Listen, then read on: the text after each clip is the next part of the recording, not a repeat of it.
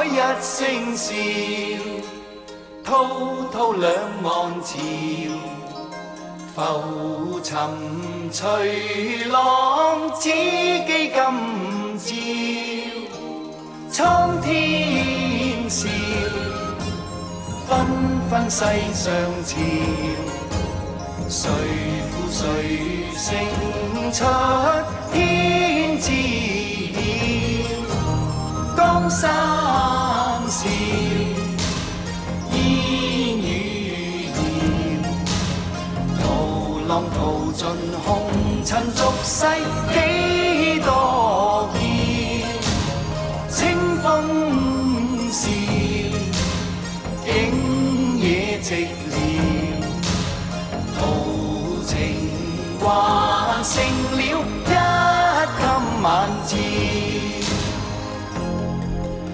北京时间的十二点零七分，这里是文艺之声文艺大家谈，来自中央人民广播电台。各位好，我是小东。大家好，我是肖路，陪伴你在周末的中午度过哈。哎是每一首歌啊都有一个故事，就像我们刚刚听到的这首歌啊，嗯每一首歌呢也都记录着时代啊，是一代人不同情怀的缩影。这些故事或者说这段情怀，可以有无数种的表达方式啊，或是文字，或是声音，或者是影像。就如那些年我们读过的小说、听过的歌、看过的电影、电视剧等等，他们在我们的记忆中成为了经典。那些小说中的情节呀、歌曲中的旋律啊，还有影片中的角色等等。嗯啊，我们刚刚听到这首歌，可能也勾起了很多人的回忆啊，想起了谁？比如这个呃令狐冲是吧？还有沧海一声 笑，对对嗯，什么那个《笑傲江湖》，包括肯定会想到金庸啊，嗯金庸的小说，这些无疑都会在我们的记忆中成为经典，而这些经典也在无数次的被以不同的方式讲述出来。飞雪连天射白鹿，笑书神侠倚碧鸳。哎，这些金庸笔下的经典呢，如今将要以一种另一种新的形式被呈现出来了。什么形式呢什么形式？嗯对，看一下近日啊，嗯这个腾讯动漫和凤凰娱乐宣布联合推出金庸全十五部经典武侠小说的改编漫画。嗯呃，其中《天龙八部》《鹿鼎记》还有《笑傲江湖》和《侠客行》首批四部作品呢，今年就会上线。腾讯互动娱乐呃动漫业务的总经理邹正宇表示说，主要的漫画人物和重要的场景设定都会经过金庸先生的认可，而金庸曾经也看过建宁公主的人物稿，嗯也是非常中意。哎，那你是不是金庸的读者？你是不是武侠迷呢？对于经典武侠小说给被改编成漫画哈，你是不是期待呢？那今天的节目里呢，我们就从武侠经典的漫画改编一起来聊一聊国产漫画。欢迎大家关注微信公众号“文艺之声”，发来文字留言，还有机会获得我们的演出票和电影票。我们将会有一个呃，请大家看话剧的活动啊，五月十九号星期五晚上十九点三十分，在朝阳九剧场，文艺之声邀请您观看大圣工作室出品的爆笑都市爱情话剧《你是我的魂斗罗》，讲了一对青年小情侣的呃人鬼情未了的故事。如果您感兴趣的话，发送姓名加电话加“你是我的魂斗罗”到文艺之声的微信公众号，就可以抢票了。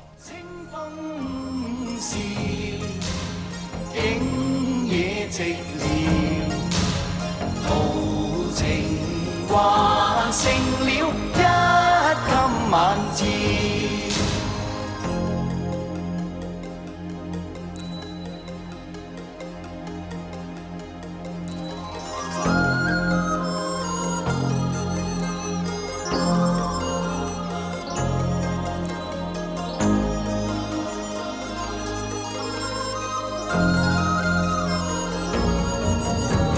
蒼生事，不再寂寥，豪情仍在痴痴笑笑。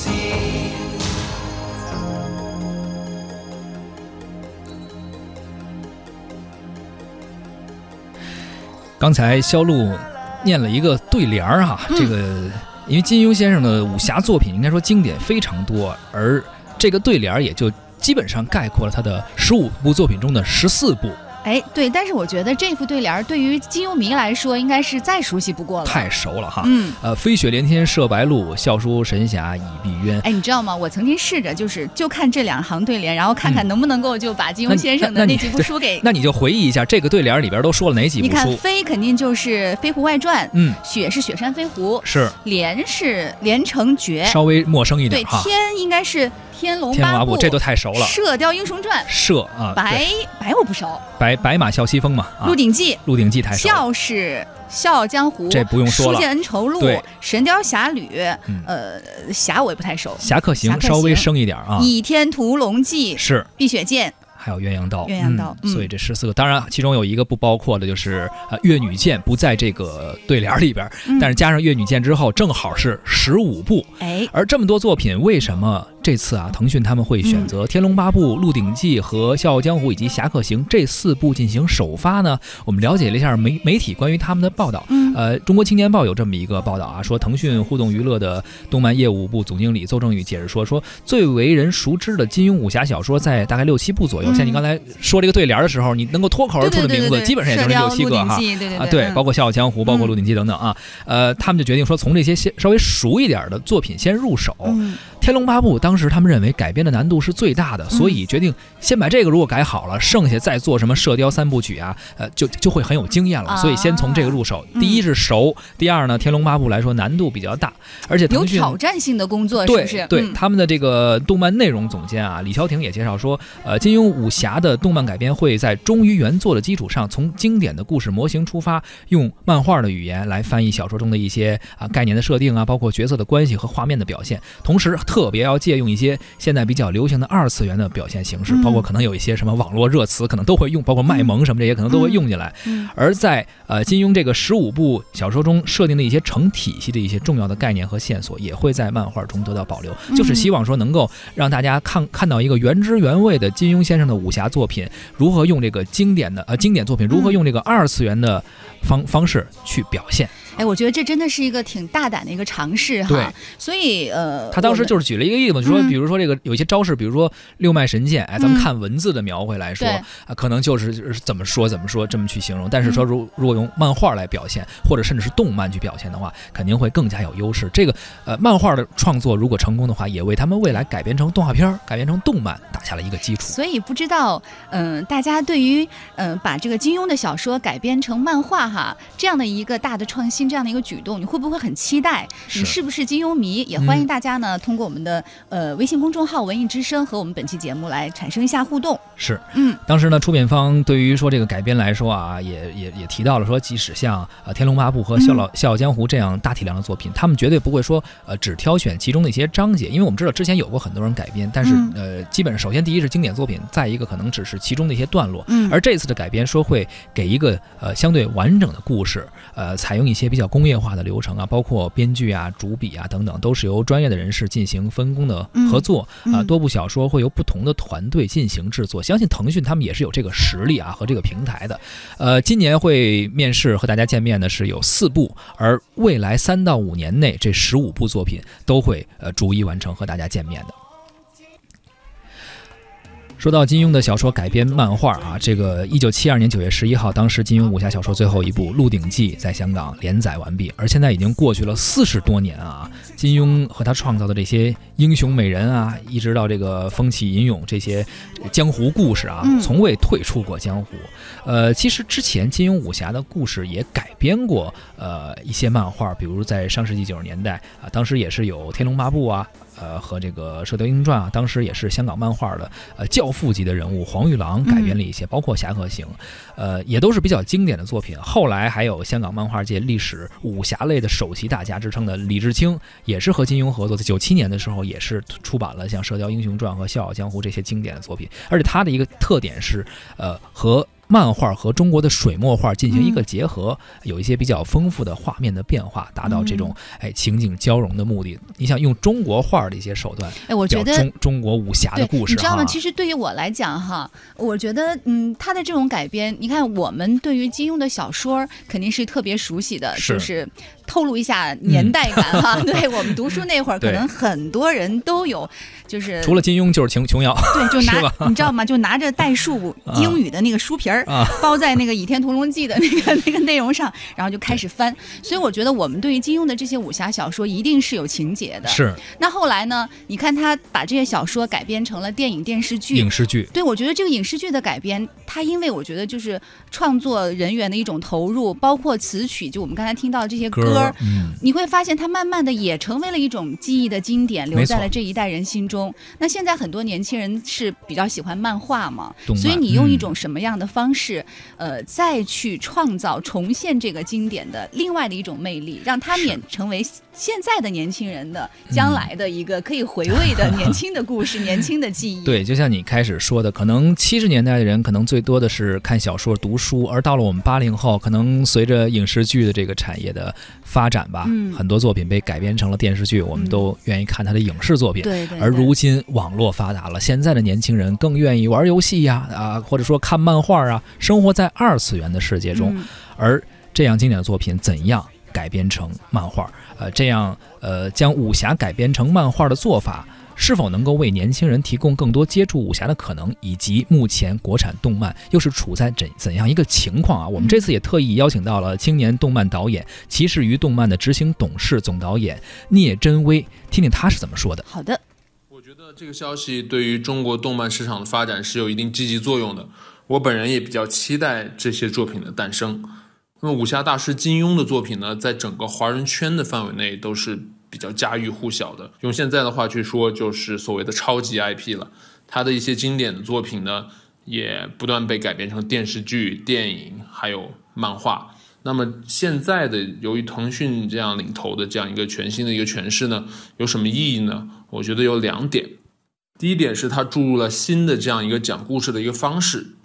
呃，我们知道现在时代不同了，然后二次元的受众也是慢慢的对故事有自己的新的一个理解和一个新的一个需求，所以说符合他们的这样的一个叙事的方式，可以更加满足他们的这样一个接受程度，然后更容易这样的一个一个一个作品的这样一个传播和推广。然后第二点呢，就是它可以融入一些新的一些艺术技术和绘画技巧，然后可以在视觉上呢更能打动人，漫画的这样一个冲击力会更强一些。这样新的一个技术和新的一个叙述方式的结合起来，这样作品最后效果如何，我们还是翘首以待了。觉得中国动漫产业经过这么多年发展到现在，出现了一个这样一个强强联合的现象级的合作，也是水到渠成的一件事儿。从前些年呢，游戏市场的这样一个非常的火爆，到现在慢慢的趋向冷静或者理智，嗯，在这样一个周期过程中呢，动漫的这样一个产业或者市场正在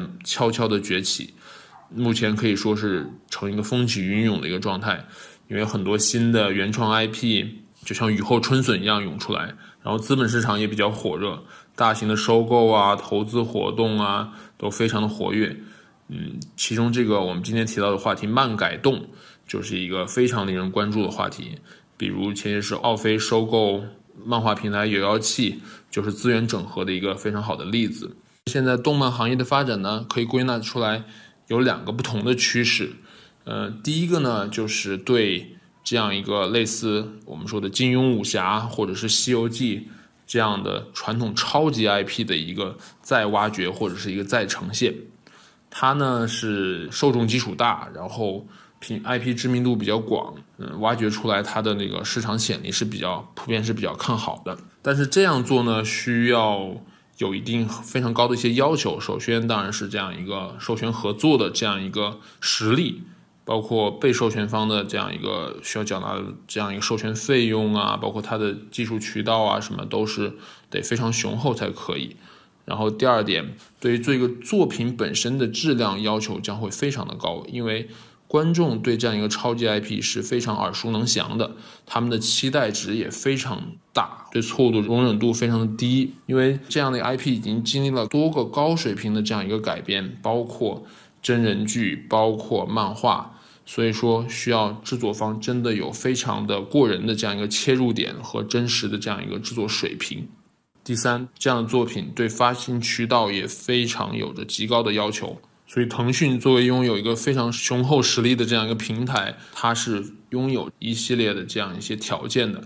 刚才我们说了一个趋势，就是这种大 IP 大制作的这样一个方式；另外一个趋势呢，就是对一些小的一些制作方或者小的公司，他们就应该打一些小创意，这是我所归纳的一点。所谓小创意呢，就是主要打一些差异化的特点，但是这样呢，需要有比较好的一些灵感，加上更多的这样一个积累和沉淀去维护这样一个 IP。你像我们公司骑士鱼现在的作品呢，就是去用国际化的这样一个卡通形象，讲一个烧脑悬疑的这样一个故事，然后配合我们的潮流玩具手办的这样一个制作和售卖，这是我们的这样一个卖点。所以说，我们需要打更多不同的匪夷所思或者是天马行空的这样一个创意，然后去用我们自身的特点去执行它。最后呢，我想说，我对中国动画、漫画的这样一个产业的发展还是非常有信心的。嗯，希望这个市场百花齐放，然后不断成长，产业链更加的完善。无论是内容生产方呢，还是投资方，都越来越成熟。舊期橫掂做人最易，搭夠當真自然之至。小流民變叱咤紅人，搞搞震電當真。时运最高，任佢天啷落嚟，自会有生計。時運會低，让我反转一切，運氣發揮，全部会上位智慧，加啲气势。即使世界调转，亦是极限事，加啲方式，加啲创意，少壯傲氣，想痛快抉擇搏一次。不過我確實冇膽試。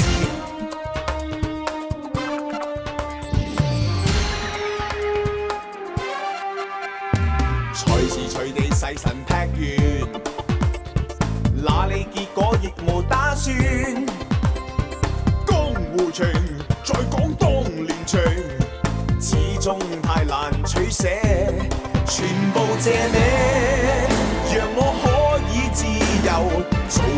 最潇洒，情分滿瀉，讓我吹足七個，未会算多，齊共我唱歌智慧。刚刚听到的是。呃，漫画从业者啊，聂真威他聊到了一些关于这个大 IP 经典武侠小说改编成动漫的一些看法。哎，我觉得他提到了两个点，我还比较感兴趣啊。一个，他就是说，现在做漫画还是要从这个呃艺术的设计，还有绘画的技巧上面再去有一些新的突破。是，我觉得这个可能还是让人比较期待的。没错。另外一个，他应该是从一个就是专业的角度提到了。中国动漫产业，我觉得这个可能对于普通的观众来讲，并不太在意这个。是普通的观众可能看看哈，对我们只就是说好看就行了。但是可能真正对于就是有志于去发展动漫产业的这一代人来讲，他们会很高兴，就是我在内容上找到了一个可以可以跟我的技术去强强联合结合的地方。其实你像我们八零后，当时咱们咱们也聊啊，就说咱们那会儿看。电视剧，嗯，觉得金庸改编的电视剧，觉得做的特别好。其实你现在看，可能从技术来说，当时比较粗糙，跟现在技术比。但是那个时候为什么就觉得那么好看？对，刚才我也在跟小东，我们俩在在在 讨论这个问题。问哈，我说 为什么？是因为你年轻，所以你就那个时候好糊弄，对，好糊弄吗？可能也不是，那个时候可能我们的选择比较少。那时候电视也是刚刚普及嘛，啊，电视剧大家能看一个电视剧，其实真的就是怎么说呢，是一个非常难不容易的一件事情吧。啊，觉得电视当然也不是很多，逐渐在普及，所以那个时候做电视的人可能也不会像现在这么急功近利，可能他的选择也少。现在我们的选择太多了，可以玩 iPad，可以玩游戏，可以看电视，可以去看电影，可以干用电脑干各种的事情，所以我们选择更多的时候，对，我觉得现在就是不好伺候太多了，所以有的时候。受众也会变得挑花了眼，嗯、然后你挑花了眼之后，你就没有办法去真正去挑那个你喜欢的东西，然后和他建立一种我们说的，就可以在若干年之后，嗯、你还可以去。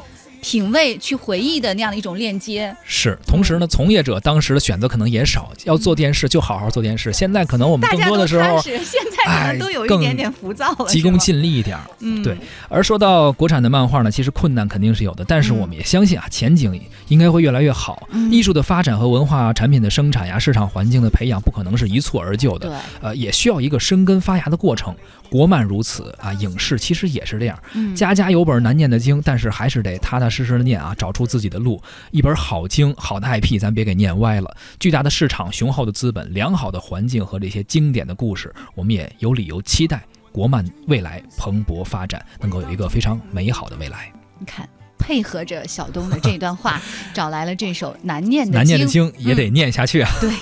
咱们下半时段 继续聊。為悲歡哀怨道着迷，舍不得璀璨俗世，躲不开痴恋的人為，找不到色相代替。啊，参一生參不透這條難題，吞風品雨中落日未曾彷徨，欺山赶海踐雪徑也未绝望，拈花把酒偏折煞世人情狂，凭这两眼与百臂或千手不能防，天闊闊慢慢风水远航。这沙滚滚水皱皱，笑着浪荡，贪欢一晌，偏教那女儿情长。